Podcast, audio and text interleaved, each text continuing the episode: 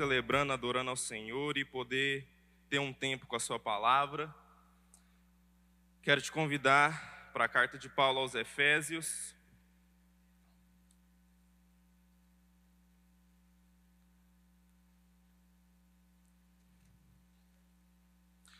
Lá no finalzinho, então nós estamos terminando hoje a nossa série aos Efe... na carta de Efésios. Não vai rolar nenhum. Ah, só para. Aí, ué, deixa eu. Tem... Cadê o rock para poder fazer o... a plateia?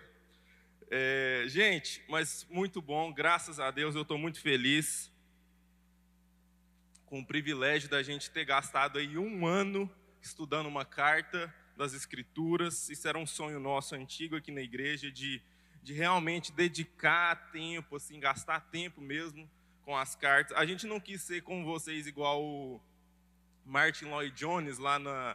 Porque ele tem oito calhamaços só sobre Efésios. Se não me engano, ele gastou, sei lá, uns cinco anos pregando Efésios na igreja dele. Nós não chegamos nesse nível, não, mas graças a Deus foi muito bom gastar esse ano na carta aos Efésios e a gente está encerrando hoje e é uma palavra para mim desafiadora. Os pregadores aí vão, vão compartilhar da minha angústia, porque é um texto de encerramento, é as saudações finais do apóstolo Paulo.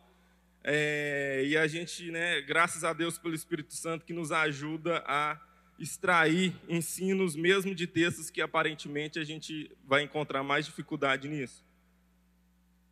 Efésios capítulo 6, a gente não tem a projeção desse texto e a gente vai fazer um pouco assim hoje, tá bom? Dividindo.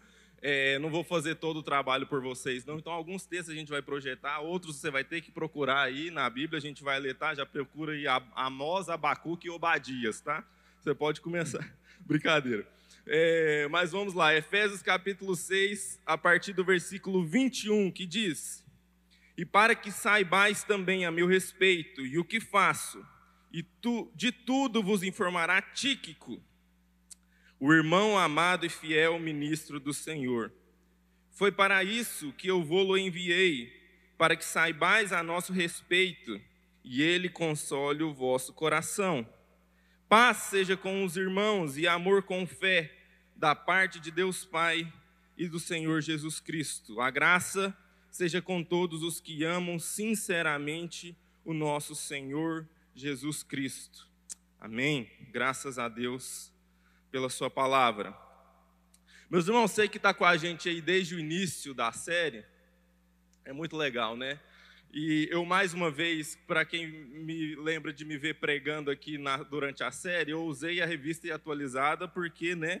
Na revista atualizada, a gente tem beneplácito, a gente tem chocarrice, e agora Tíquico. Mas graças a Deus que mesmo até a nova tradução na linguagem de hoje, os irmãos vão poder desfrutar dessa palavra maravilhosa, Tíquico, que é o nome do amado irmão que Paulo está enviando. E é muito curioso isso, porque a gente lê essa carta que é de uma profundidade bíblica, teológica, é, literária tão grande, e ela termina como uma carta comum. O apóstolo Paulo está simplesmente dizendo quem é o carteiro que vai lá entregar a carta. Então, o Tíquico é o cara que vai levar essa carta aí para vocês. Vocês recebam ele bem. Tchau, até mais. Valeu. E nesse sentido, meus irmãos, Tíquico aqui eu quero trazer para nós hoje, nesse encerramento da série novo, né?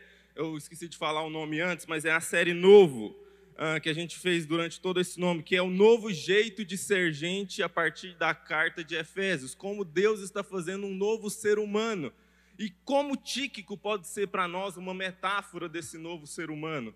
Como Tíquico pode ser um jeito da gente enxergar essa nova humanidade, esse novo jeito de viver com as pessoas à nossa volta que foi inaugurado em Cristo Jesus e que Paulo gastou toda a sua carta aqui aos Efésios, mostrando qual é a natureza, qual é o coração, quais são as atitudes dessa nova pessoa.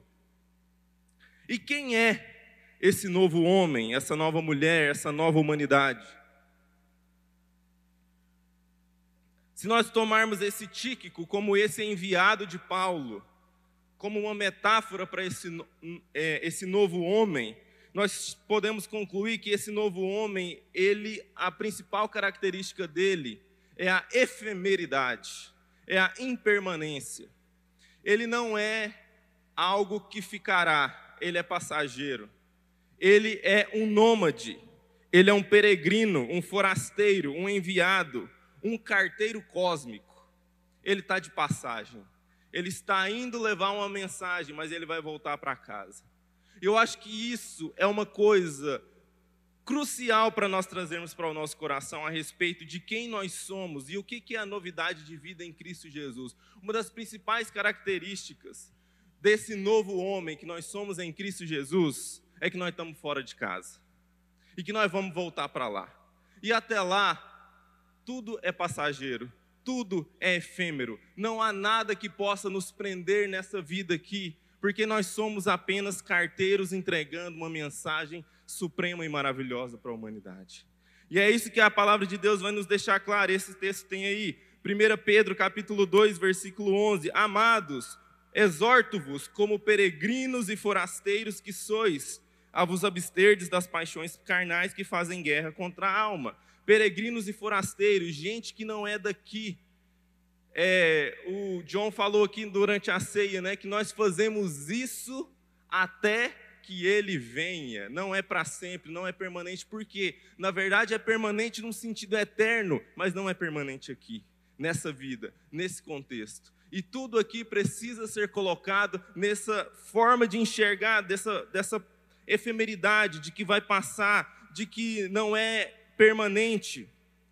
João capítulo 20, versículo 21, Jesus, quando apareceu depois de ter ressuscitado, falou para os seus discípulos: Disse-lhe Jesus outra vez: Pai, seja convosco, assim como o Pai me enviou, eu também vos envio. É essa dinâmica do envio, essa dinâmica do deslocamento, do movimento, de sair do seu lugar. E a mais famosa de todas, talvez, Marcos 16, 15. Jesus, novamente, quando vai subir ao céu, ele diz para os seus discípulos: Ide por todo mundo e pregai o evangelho a toda criatura. Esse é o status da nossa vida, essa é a condição que nós somos, carteiros, mensageiros, pessoas que vão entregar uma mensagem, tíquicos, com mensagens para serem entregues. E nessa manhã, eu quero lidar aqui com um paradoxo e uma tensão, para a gente se perguntar nesse sentido, então, desse novo homem, quem é mais importante, o mensageiro ou a mensagem? Quem é que é, tem a prioridade? E aqui a gente tem mais uma das coisas maravilhosas do Evangelho, né? E eu gosto de sempre parafrasear o Raul. Cadê a. gente, ela, ela ficou escandalizada a primeira vez que ela me ouviu pregar, né? A Thaís, ela disse que. O irmão falando de Raul Seixas no púlpito, é, mas parafraseando ele, eu prefiro ser esse paradoxo evangélico, esse paradoxo ambulante do Evangelho, que vive nessas tensões de que é uma coisa, mas é outra também, e que não pode ser pego por ideologia nenhuma, que não pode ser pego por pensamento nenhum, porque está acima e superior a todas essas coisas. E aqui a gente vai lidar com esse paradoxo do mensageiro e da mensagem, para a gente que nesse texto compreendamos quem é esse novo homem, quem é essa nova mensagem que ele está entregando e levando. Mas vamos lá. Em primeiro lugar, de entendermos que esse novo homem, ele não é está preocupado consigo mesmo, não é esse mensageiro que está preocupado com as próprias coisas, mas pela efemeridade, pela urgência do seu trabalho, o que ele quer mesmo é entregar a mensagem. Gente, quem é esse novo homem? Como é esse novo jeito de ser gente? Aqui vamos começar por uma análise literária e contextual de entender qual, como é a forma de construção literária de uma saudação de despedida numa carta do primeiro século. Como as pessoas se despediam e quem eram essas pessoas? Como eu falei no início, é uma carta de um conteúdo teológico, espiritual, literário riquíssimo, mas que termina como uma carta qualquer. Ó, o Tíquico está indo aí levar essa mensagem. Quem é o novo homem, a imagem de Cristo? Quem é essa nova humanidade? Nós podemos dizer que ele é um tíquico ninguém, parafraseando um João ninguém. É uma pessoa comum, é eu, é você. Não tem absolutamente nada de especial nesse novo homem, nessa nova mulher, nessa nova humanidade que o distinga como um super-herói, como alguém superior, que tem habilidades superiores, que tem características superiores, que é mais perfeito que os outros. É um tíquico. Uma figura que aparece aqui no meio da história, que não sabe se nada dele. Ele provavelmente nasceu ali na região da Ásia, não se sabe em qual cidade ele nasceu, qual é a sua mãe, qual é a sua história, a influência que ele teve na igreja é, depois disso, não se sabe nada. Mas ele está aqui sendo citado para nos lembrar que ele, como nós, somos somente, e é muito importante entendermos isso, que nós somos, como Tíquico, apenas mais um figurante no grande, no drama da grande história que Deus está contando, em que Cristo é o protagonista. Todos nós somos meros figurantes, estamos lá fazendo uma um bico numa ceninha lá, mas a história está sendo contada a respeito de Jesus. E nós, como eles, somos participantes disso. E afinal de contas, meus irmãos, será que nós precisamos ser mais do que isso? Há necessidade de sermos alguma coisa, de buscarmos credenciais, patentes, termos uma carteira para dar uma carteirada em alguém, porque eu sou um novo homem à imagem de Cristo, eu sou alguma coisa? Quais são as características imputadas a Tíquico aqui na carta? Como é que Paulo explica quem é essa pessoa? Ele chega e diz no versículo 21, olha, tudo vos informará Tíquico, e quais são as credenciais de Tíquico? Ele é o irmão amado e fiel ministro do Senhor. Fico pensando se Tíquico fosse enviado para uma de nossas igrejas hoje. E aí Paulo, olha, ele é o irmão amado, e aí Tíquico aparecesse ali pela porta e nós fôssemos recepcioná-lo. Eu tenho certeza que a primeira pergunta que talvez nós faríamos para esse Tíquico é, é irmão Tíquico, como é que eu te chamo? É, é pastor? é, é reverenda, é evangelista, é, é patriarca, quem sabe, não sei. Qual é o seu grau de pedigree espiritual? Qual é a sua patente? Quantas estrelinhas você tem no peito? É muito curioso, meus irmãos, olhar para a forma literária como as saudações e as pessoas eram representadas, porque sempre que era escrita uma carta, seja na introdução, seja na despedida, a ordem era dizer o nome da pessoa, o que, que ela fazia, e aí depois um oi e tudo mais. Nós aprendemos justamente o contrário. Eu sou servidor público, trabalho numa instituição de ensino federal e participei lá de um processo de criação de um manual de redação oficial. Ai, que preguiça, gente do céu.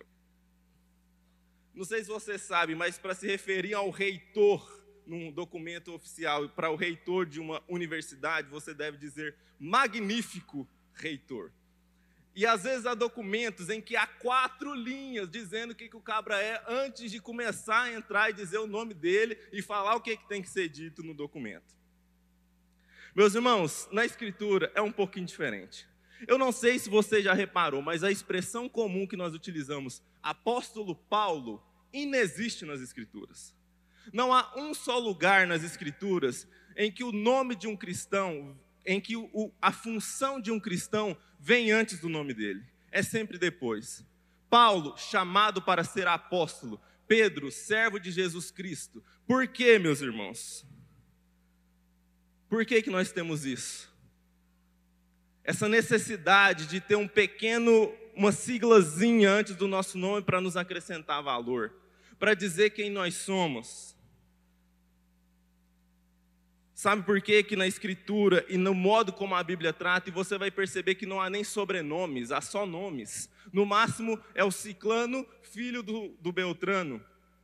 Mas é o nome que é importante. Sabe por quê que o nome que é importante? Porque não há pronomes de tratamento no livro da vida.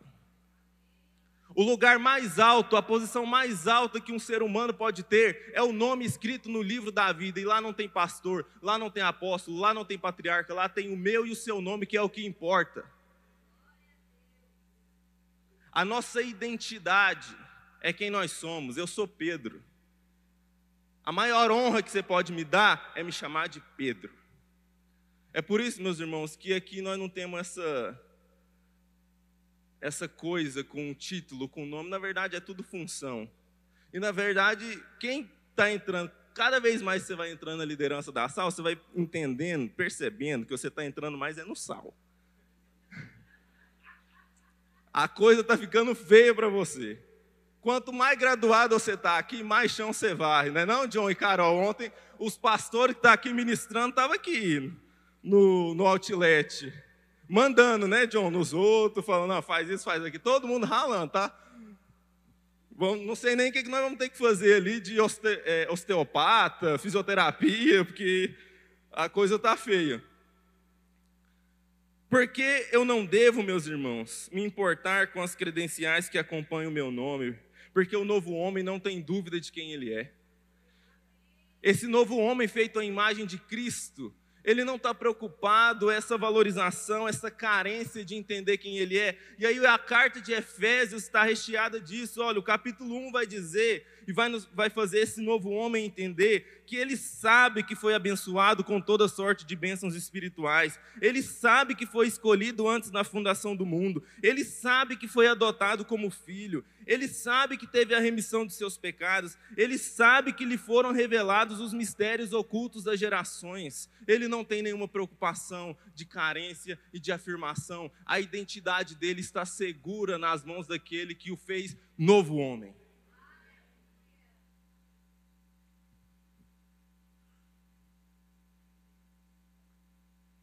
Mas há mais aqui, como eu disse, as únicas credenciais a respeito de Tíquico que são apresentadas aqui é que ele é irmão amado e fiel ministro do Senhor. Porque o novo homem entende o privilégio de ser apenas um irmão. E aí a gente vai lá para Efésios capítulo 4, que mostra que esse novo homem sabe o privilégio que é ser chamado de irmão não como uma mera estratégia nossa quando não lembra o nome do irmão. Você sabe que crente tem essa estratégia, né? Ele não lembra o nome, ele chega, ô oh, irmão, liga. Mas essa, essa patente, esse cargo, esse título de irmão, o novo homem entende o privilégio disso.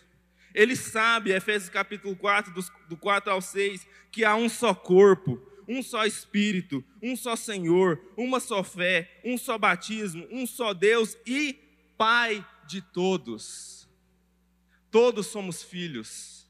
Todos temos o mesmo status, a mesma herança, o mesmo privilégio e podemos ter a graça de chamar uns aos outros de irmãos. O qual é sobre todos, age por meio de todos e está em todos. O novo homem entende também, diz aqui que ele é fiel ministro do Senhor. O privilégio de ser um ministro do Senhor. E é muito legal o uso dessa palavra ministro, outras versões está servo, não usou apóstolo, não usou bispo, não usou nenhuma dessas categorias que a gente gosta de dar uma coçadinha no nosso ego com elas, é apenas ministro. Sabe por quê, meus irmãos? Vamos voltar lá para Efésios capítulo 2, e é o que para a gente entender como essa carta está recheada de entendimento a respeito de quem nós somos e que não depende dos títulos, não depende do que as pessoas falam que somos, depende tão somente de assumirmos o que já foi feito por nós em Cristo Jesus. Porque esse novo homem, como eu e você e Tíquico, o que nós temos em comum, não nascemos em Israel, eu, você e ele somos gentios. E o que, que o apóstolo Paulo fala a respeito desses gentios? Olha, que você e eu e Tíquico estávamos sem Cristo, separados da comunidade de Israel, e estranhos às alianças da promessa, não tendo esperança e sem Deus no mundo. Nós não éramos participantes dessa graça se o evangelho de Jesus não tivesse tido um carteiro, um mensageiro que viesse até os confins do Brasil, do Goiás, nós provavelmente adorar, adoraríamos o sol, a lua, como os tupis antigos faziam aqui. Nós precisamos entender que é total privilégio nosso, de milhares de quilômetros, centenas de anos depois, termos tido acesso a esse evangelho da graça e não mais que o muro de inimizade foi derrubado lá no Efésios 2, capítulo 14, ou versículo 14. Dos dois, Deus fez um só povo, e agora não há mais divisão entre grego e judeu, entre preto e branco, entre bárbaro e cita, mas homem e mulher, mas todos são um em Cristo Jesus. E esse Cristo que fez esse, derrubou esse muro de inimizade, criou um só povo, lá no capítulo 4, versículo 8, vai dizer que ao entregar a sua vida para que isso acontecesse, ele levou cativo o cativeiro e deu dons aos homens. Não deu dons somente àqueles que estavam em Israel, mas derramou sobre toda a carne, inclusive para ministros como Tíquico, eu e você aqui, centenas de anos depois, podemos ser chamados de fiéis ministros do Senhor.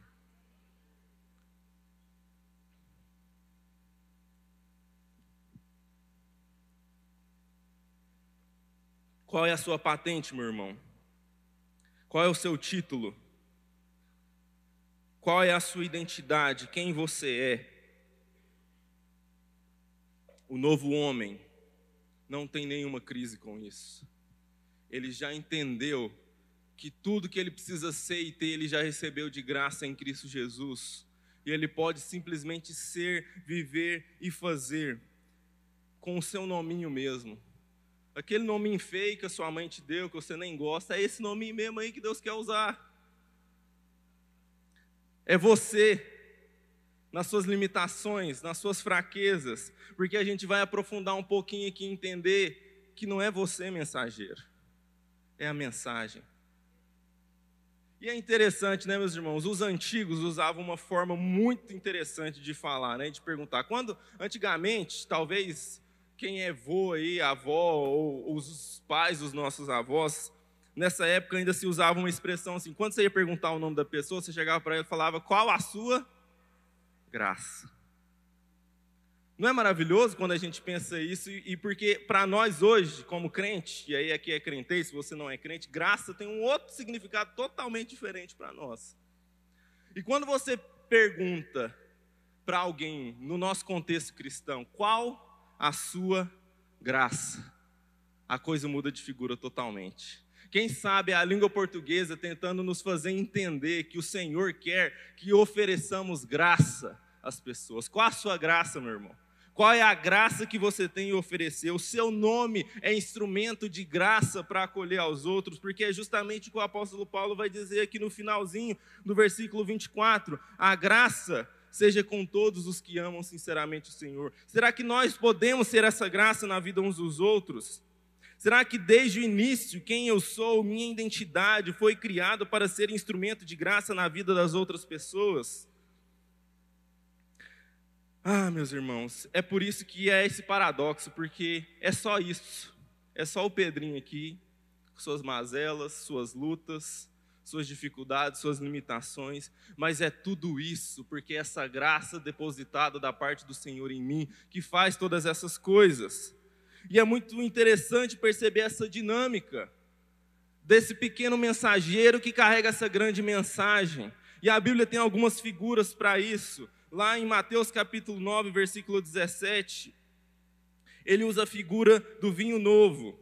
Ele, Jesus diz: Nem se põe vinho novo em odres velhos, do contrário, rompem-se os odres, derramam-se o vinho e os odres se perdem, mas põe-se vinho novo em odres novos e ambos se conservam.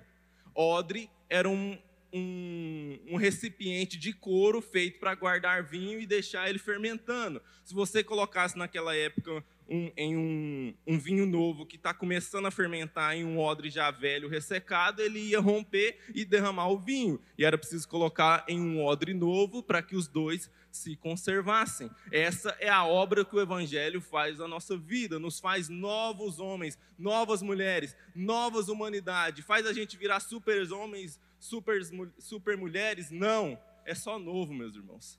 Porque o que as pessoas bebem não é o odre, é o vinho. A gente é meros recipientes para entregar a preciosidade e a delícia do vinho da graça de Deus para as pessoas. As metáforas da palavra de Deus não param. 2 Coríntios capítulo 4, versículo 7, vai dizer: "Temos, porém, este tesouro em vasos de barro, para que a excelência do poder seja de Deus e não de nós. Um vaso de barro, meus irmãos, no contexto da época de Jesus, era usado como pinico. Era usado para fins desonrosos, colocar lixo, colocar dejetos. E o apóstolo Paulo vai usar essa figura para dizer: ó, oh, nós é só esses vasinhos aí mesmo. Nós é um pinico cheio de tesouros. Porque o que importa não é o vaso, o que importa é o tesouro que nós carregamos essa mensagem, essa graça que a partir de então, quando somos alcançados pelo Senhor, passa a fazer parte de nós e nós podemos entregar esse tesouro, entregar esse vinho, e Deus envia essas graças, esses portadores de graça. E tudo que importa não é a graça, é, é a graça transportada e não o transportador dessa graça. Então nós somos essa nova humanidade, esse novo homem, que não aconteceu muita coisa demais, não. Ele só foi transformado, feito de novo, para ser capaz de carregar essa mensagem e essa graça para compartilhar com as outras pessoas. E agora que entra o paradoxo. Porque, por um outro ponto de vista, o que importa não é a mensagem, é o mensageiro. Eita, Pedro, agora a coisa zicou agora aqui, porque era um trem, agora é outro. Primeiro você gastou aí meia hora do meu tempo para me dizer que o que importa é a mensagem, não é o mensageiro. Agora você vai começar a dizer que o que importa é o mensageiro e não a mensagem? Sim, mas não deixe de invalidar, porque é os paradoxos do Evangelho. A mensagem é o que importa do meu ponto de vista, de quem eu sou. Eu não estou aqui nesse púlpito para poder afirmar o mensageiro, estou aqui para entregar a mensagem. Mas quando eu vou entregar a mensagem para o outro, o que eu entrego é o mensageiro. Vamos ver um pouco mais sobre isso. Meus irmãos, às vezes, e nós vivemos a era da eficiência, da informação, da ciência, do desenvolvimento tecnológico, e as coisas estão ficando cada vez mais desenvolvidas, mais eficientes e mais fáceis de lidar. E às vezes, e não poucas vezes, talvez você já tenha essa sensação aí, de que a eficiência rouba um pouco da beleza da coisa. Nós nos tornamos extremamente eficientes em muitas coisas. Por exemplo, ouvir, distribuir e é, fazer música. Hoje você abre no seu celular e tem acesso a milhões de músicas em qualquer serviço de streaming de música que você achar aí, tem. Eu não sou assim tão antigo para falar que assim, eu pegava um bolachão de um LP e colocava, põe a agulha lá, mas eu ainda peguei a época da fita cassete. Ah, mas era uma. E eu não sei vocês, meus irmãos, mas o valor que eu dou para uma música que hoje eu escuto num Spotify da vida, para o valor que eu dava para aquela fitinha cassete que tinha as músicas que eu gostava, não compara, meus irmãos.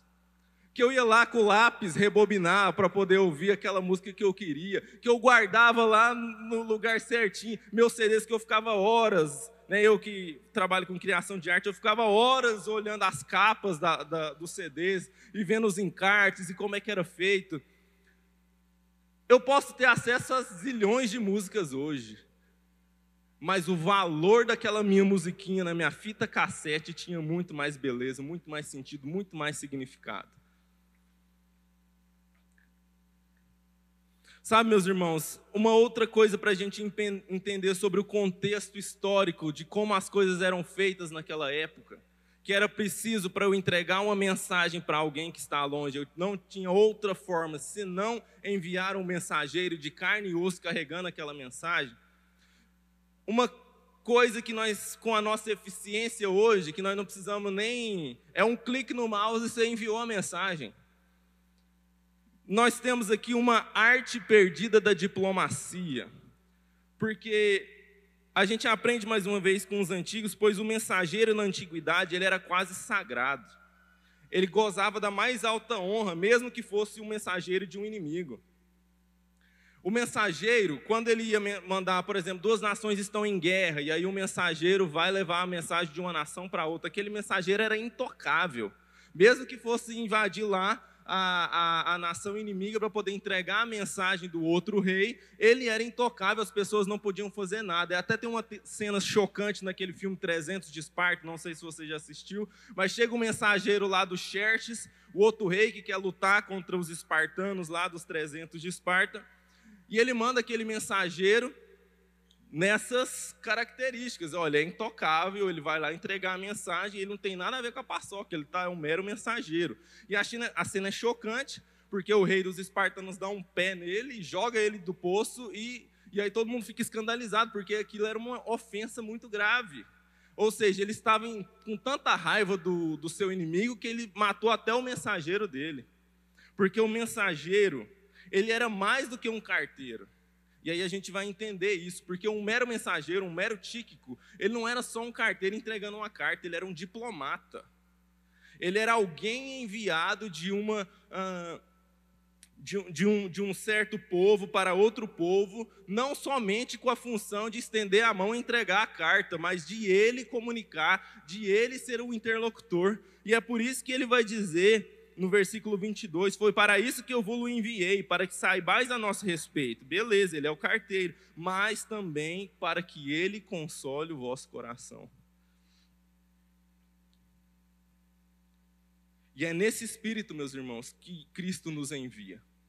Não é um mero entregador de carta, é um diplomata, é um embaixador, é um enviado. Mateus 28, Jesus vai dizer na sua grande comissão: toda a autoridade me foi dada nos céus e da terra. Ele é o leão que ruge, ele é o rei, ele é quem detém todo o poder. Eu sou mero mensageiro enviado, mas estou indo no nome desse grande e poderoso rei. E ele diz: Ide, portanto, fazei discípulos de todas as nações, batizando-os em nome do Pai, do Filho e do Espírito Santo. Mas voltando ao nosso assunto sobre eficácia e eficiência, se o que importa é a mensagem, gente, se o que importa de fato é que a mensagem do Evangelho chega a cada pessoa, vamos eliminar o mensageiro, vamos acabar com esse meio de campo aí, vamos fazer a coisa acontecer de maneira mais prática, mais ágil. Ora, bolas, Deus não podia mandar um anjo ao invés de Tíquico falar com as pessoas lá? Anjo, gente, é velocidade da luz. o Tico que tinha que gastar dias viajando a pé, de cavalo, de barco, até chegar lá. Um anjo instantaneamente leva a mensagem. Pronto, ó, é, a carta de Efésios está aqui, está tudo certo. Deus não podia ter feito com que um e-mail fosse enviado, na, fosse inventado na época de Paulo? Por que, que o e-mail só foi inventado no, no século XX? Poderia ter sido inventado a Deus poderia ter dado capacidade ao homem de inventar as tecnologias da internet naquela época. Ele é Deus. Deus não podia falar num sonho com o pastor da igreja de Éfeso? Gente, sonho, vai lá, fala para o pastor tudo que tem. Ó, isso aqui, ó, a carta de Você mesmo escreve aí, não precisa de Paulo.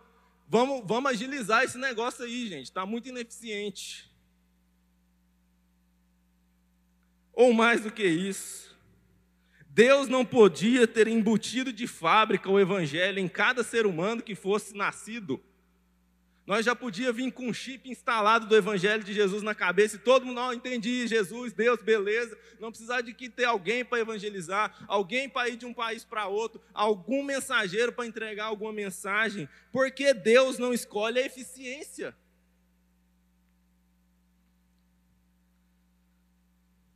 Afinal de contas, por que, que a gente envia gente?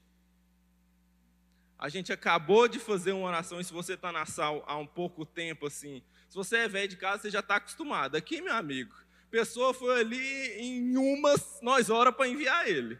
Entendeu? O negócio aqui é enviar, orar, abençoar, é isso aí. Mas se você está com a gente há pouco tempo, você vai ver, quase todo culto nós estamos enviando alguém para algum lugar. E nós acabamos de orar aqui, enviando um grupo de adolescentes para Barro Alto, em Goiás, para fazer um trabalho de evangelismo lá. Vou tocar aqui num ponto porque eu gosto de falar de dentro de casa. E talvez no nosso meio hoje ainda existe algum resquício. Sabe aquelas conversinhas de corredor, né? Ô, gente, nós tínhamos que dar um jeito de acabar com os corredores da humanidade, para acabar com os, entendeu? Os irmãos sabem que nós enviamos um grupo de mulheres para Inglaterra e Portugal esse ano. Foram enviadas nesse sentido, nós mandamos gente para lá.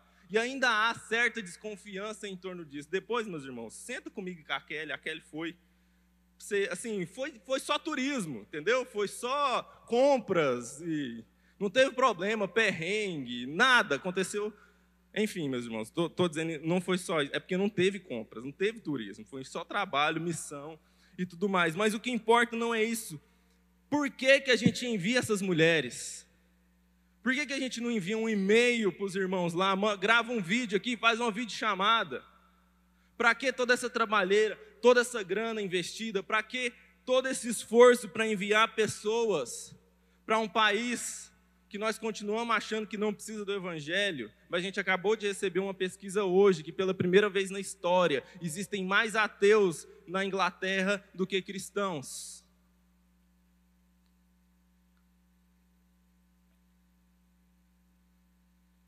E aí, eu quero te convidar, agora sim, provavelmente, eu acho que esse texto não tem lá, para abrir lá em João capítulo 12, dos versos 1 a 8. Porque se ainda há esse tipo de padrão de pensamento no nosso meio, mas para que você vai gastar dinheiro nisso? Aqui a gente está em outro contexto, mas fala sobre essa questão da eficiência no reino de Deus. João capítulo 12, dos versos 1 a 8, que diz o seguinte: estou lendo na revista atualizada. Seis dias antes da Páscoa, foi Jesus para Betânia, onde estava Lázaro, a quem ele ressuscitara dentre os mortos. Deram-lhe, pois, ali uma ceia. Marta servia, sendo Lázaro um dos que estavam com ele à mesa. Então Maria, tomando uma libra de bálsamo de nardo puro, muito precioso, um perfume caríssimo, ungiu os pés de Jesus e os enxugou com os seus cabelos. E encheu-se toda a casa com o perfume do bálsamo. Mas Judas Iscariotes, um dos seus discípulos, o que estava para traí-lo, disse: por que não se vendeu esse perfume por trezentos denários e não se deu aos pobres? Isso disse ele, não porque tinha cuidado dos pobres, mas porque era ladrão e, tendo a bolsa, tirava o que nela se lançava. Jesus, entretanto, disse: Deixa que ela guarde isto para o dia em que me embalsamarem, porque os pobres sempre os tendes convosco, mas a mim nem sempre me tendes. Se há esse padrão de pensamento ainda na sua cabeça de qual é o caminho mais eficiente, talvez você está na companhia de Judas. Judas era um cara eficiente, eficaz. Ora, se o que importa é cuidarmos e alimentarmos os pobres, para que derramar esse perfume todo aí, gente? Que desperdício é esse? Vamos vender esse negócio aí e dar o dinheiro. Mas a Escritura mostra, né, gente? Porque a gente sabe que no fundo, no fundo, como Judas, o que nós queremos não é a eficiência e a eficácia do Evangelho sendo pregado e alcançar os quatro cantos do mundo. Há outros sentimentos, há outras intenções no nosso coração que estão ocultas.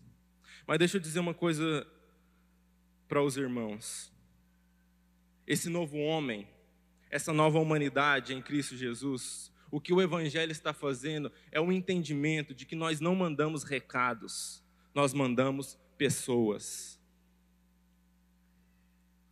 Tíquico não era apenas um mensageiro, ele próprio era a mensagem.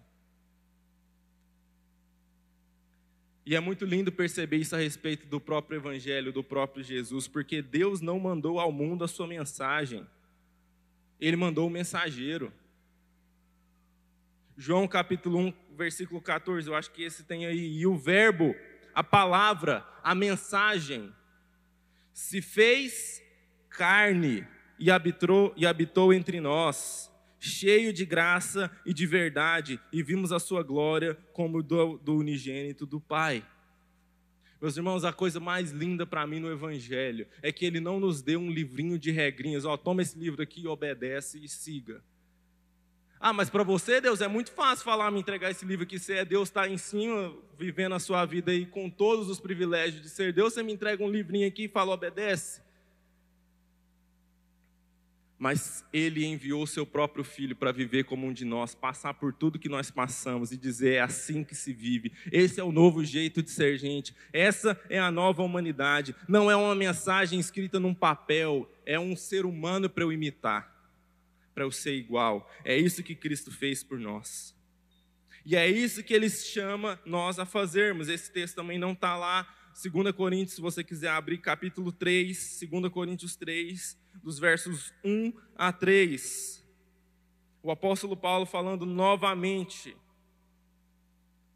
sobre essa mensagem e falando sobre como ele mesmo e o grupo que estava com ele era visto pelos irmãos de Coríntios, de Corinto.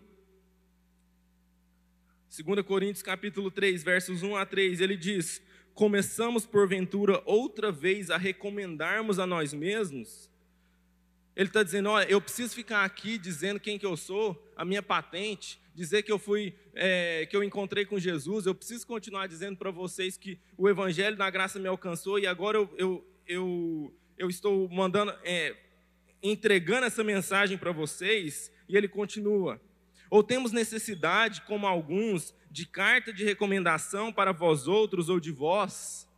Precisamos de uma cartinha de recomendação, alguém endossando que nós somos de fato fiéis.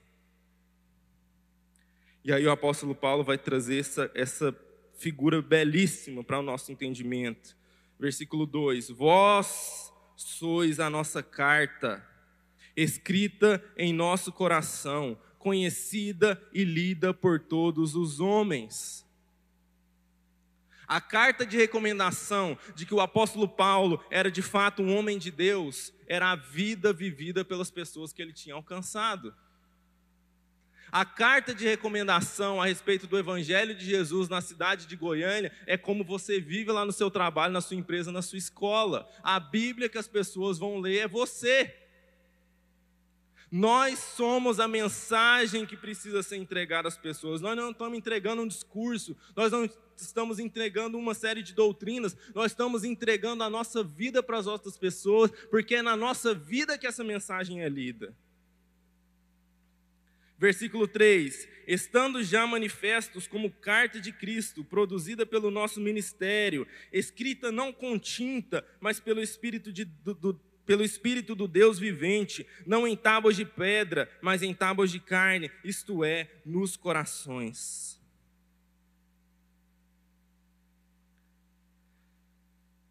Meus irmãos, nós, lembrando lá do exemplo de Maria que derramou nardo puro sobre Jesus,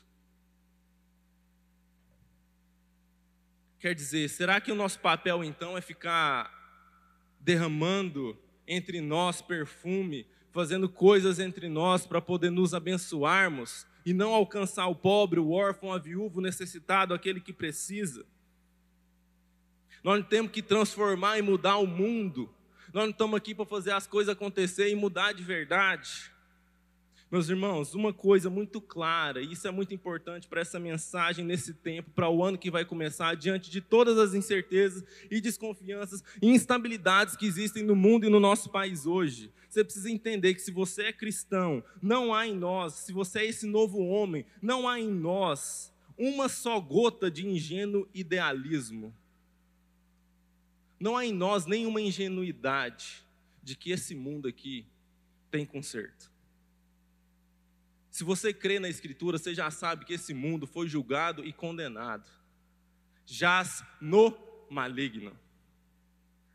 E a única esperança e salvação não é transformar a terra, é novo céu e nova terra.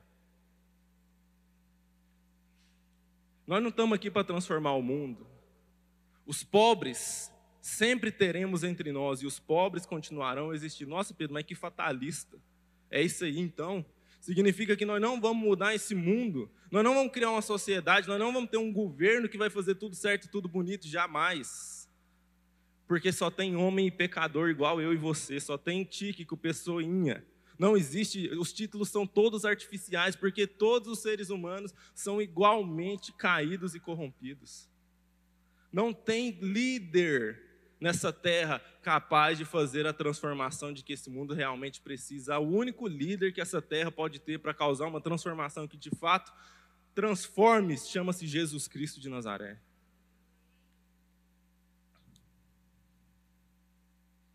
Mas até lá, meus irmãos, nós não mudamos o mundo, nós tornamos ele mais perfumado.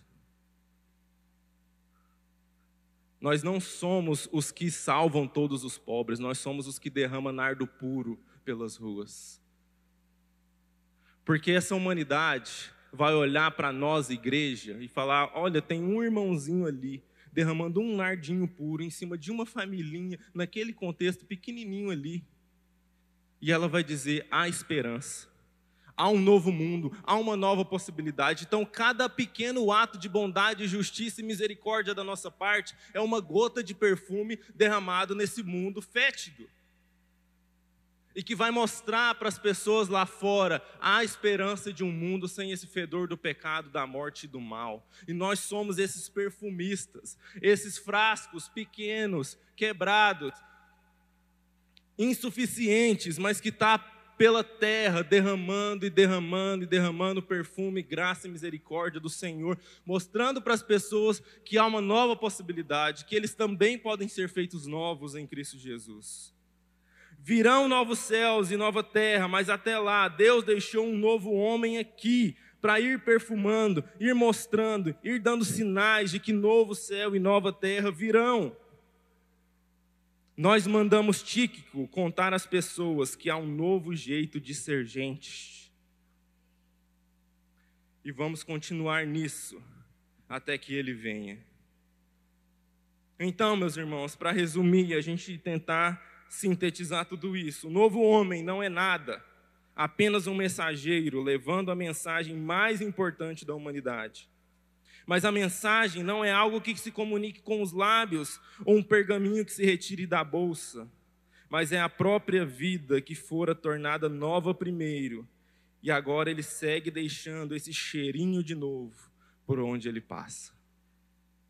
Que sejamos, meus irmãos, esses mensageiros, esses perfumistas, que têm a plena consciência de quem é esse mundo, do que está acontecendo, não é ingênuo, não confia em vãs filosofias, não se deixa levar por qualquer vento de doutrina, tem plena convicção do que é e o que deveria ser e o que vai ser, principalmente. E que não tem esperança qualquer nessa vida aqui e agora, mas sabe que tudo está resolvido, meus irmãos. Não há nada que possa fazer com que todos os propósitos de Deus não sejam cumpridos. Ele virá, e como a gente cantou aqui, ele vai ser aclamado como rei, todo joelho se dobrará e toda língua confessará.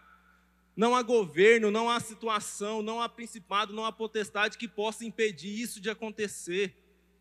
Mas até lá, eu e você estamos aqui, o novo homem deixado no mundo velho para mostrar para as pessoas que há esse novo mundo, há essa nova terra, há essa nova possibilidade. E assim nós continuamos servindo ao Senhor e mostrando para as pessoas, como mensageiros, essa mensagem que Deus está fazendo novas todas as coisas. Vamos orar. Feche seus olhos.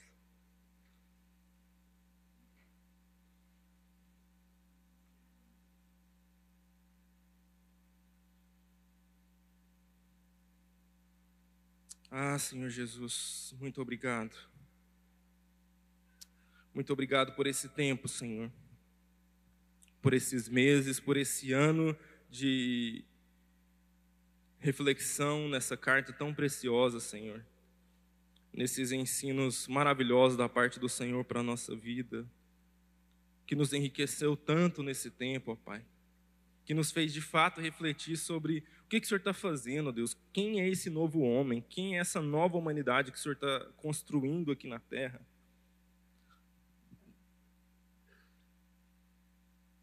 E Deus, eu oro primeiramente para o Senhor nos dar o despreendimento do mensageiro, Senhor.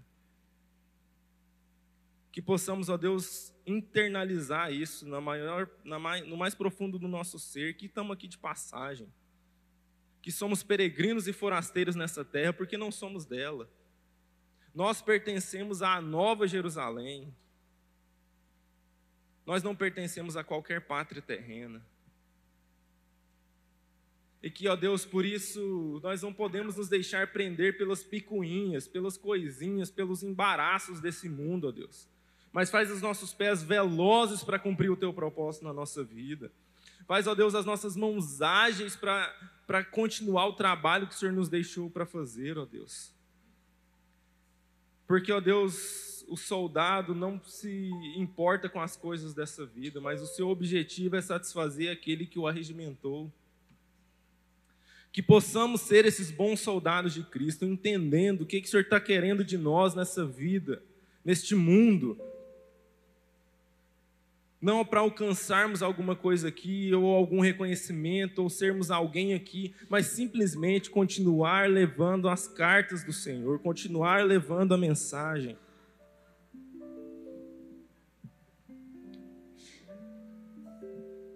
E também entendendo, Senhor, que não é algo que sai dos nossos lábios, não é um folheto que entregamos, mas é a vida que nós entregamos em favor do outro. Entendendo, ó Deus, que a mensagem somos nós, nós somos as cartas que este mundo lerá.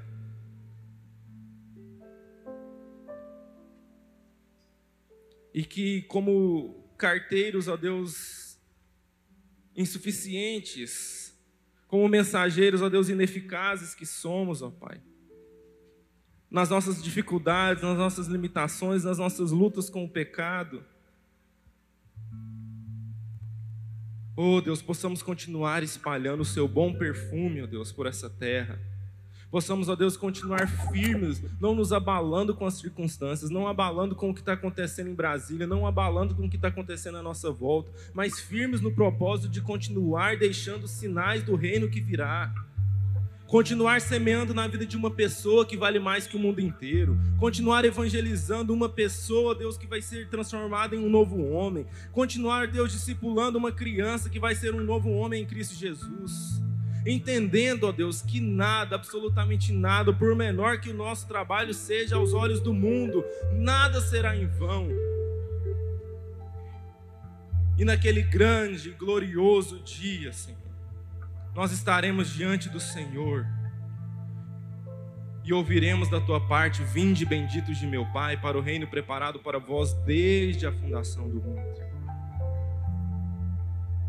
Ah, Senhor, faz-nos viver nessa viva esperança, Senhor. Desprendidos de todas as pequenas e passageiras coisas dessa vida, para sermos, ó Deus, e vivermos a graça do Senhor nessa vida e nessa terra em nome de Jesus. Quero terminar, meus irmãos, com a saudação do apóstolo Paulo, lá no versículo 23, e dizer aos irmãos: paz seja com os irmãos, e amor com fé, da parte de Deus Pai e do Senhor Jesus Cristo. A graça seja com todos os que amam sinceramente a nosso Senhor Jesus Cristo.